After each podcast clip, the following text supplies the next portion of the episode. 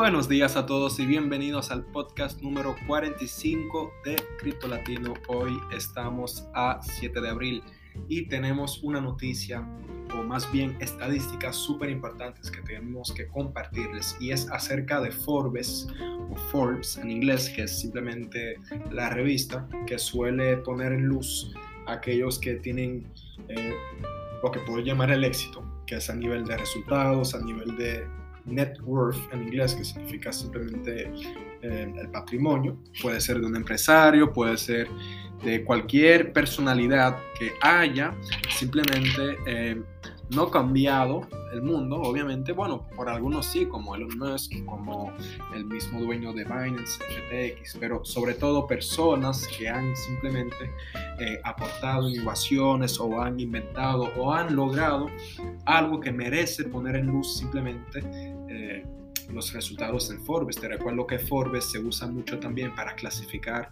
a los millonarios, a los multimillonarios, a los billonarios y nos permite tener más o menos una lista de aquellos que dominan el mundo entre coma.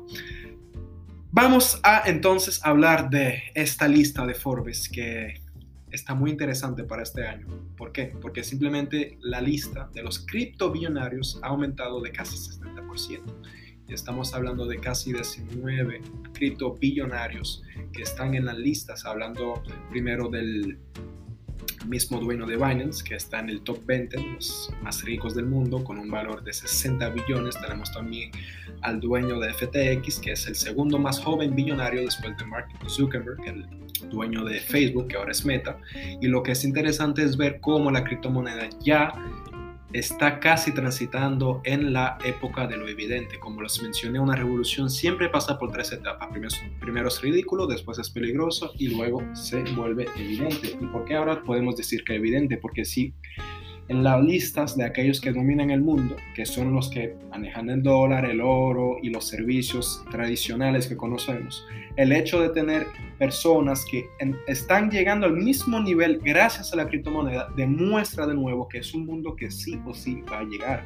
Y estamos hablando de un activo que no tiene la, casi más del 97% de la población, así que ¿qué diablo estás esperando? Eso es lo que yo lo quiero preguntar en ese podcast. Si todavía lo estás pensando, no lo pienses más. Tienes la oportunidad de ser parte de esos criptomillonarios o criptobillonarios, quién sabe, sobre todo en el mundo latino. Si tenemos que ver cómo se ha desarrollado la lista de esos billonarios, podemos observar que hay personas de Latinoamérica que han llenado esa lista después de algunos éxitos. Si tengo que hablar, por ejemplo, del mismo mexicano, que yo creo que es Carlos, no me acuerdo bien el nombre, pero entiendo que sabemos de quién estamos hablando, que es el dueño de Claro, de toda la telecomunicación eh, Latinoamérica.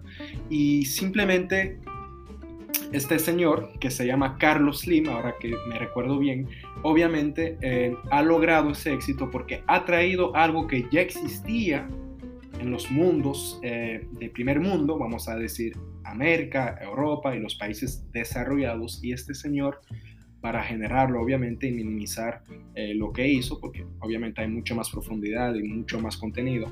Pero para resumirle, este señor simplemente trajo la telecomunicación a Latinoamérica y ha mantenido por mucho tiempo el rango del tercer y el segundo hombre más rico del mundo y creo que ha llegado a ser el primero por algún tiempo, en los años 2014 por aquí. Entonces lo que quiero decir con eso es que simplemente se trata de ya eh, imponerse o más bien traer valor agregado a nuestra comunidad que es el cripto latino y estamos hablando de la comunidad latinoamericana obviamente. Entonces de nuevo no esperes. Si ya tú sabes que en la lista de Forbes tenemos a cripto billonarios es obviamente que está funcionando que ya lo estamos logrando y que solamente faltas tú.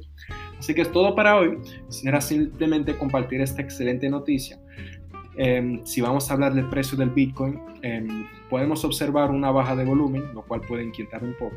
Sin embargo, seguimos manteniendo nuestro rango y recordamos que los soportes que no podemos romper son de los 42 mil dólares y de los 42 mil 500 dólares. Así que a pesar de la bajada que tuvimos a partir del 5 de abril, que es más o menos de 7%, mm, podemos seguir viendo, perdón, eh, que es simplemente una corrección después de la subida que tuvimos exactamente el 15 de marzo, es normal esperar que el mercado pueda vender sus beneficios y por lo, menos, por lo tanto perdón, aliviar su carga de compra y simplemente retomar una alza de manera sana. Así que, de nuevo, se trata de observar, es lo único que tenemos que hacer, observar y esperar antes de tomar posición. Así que es todo para hoy, Cripto Latino. Muchas gracias de nuevo. Eh, nos vemos en el próximo podcast. Recuerda que estamos en YouTube, en Twitter, en Instagram, en Blogspot y obviamente en Anchor y Spotify. Nos vemos en el próximo podcast.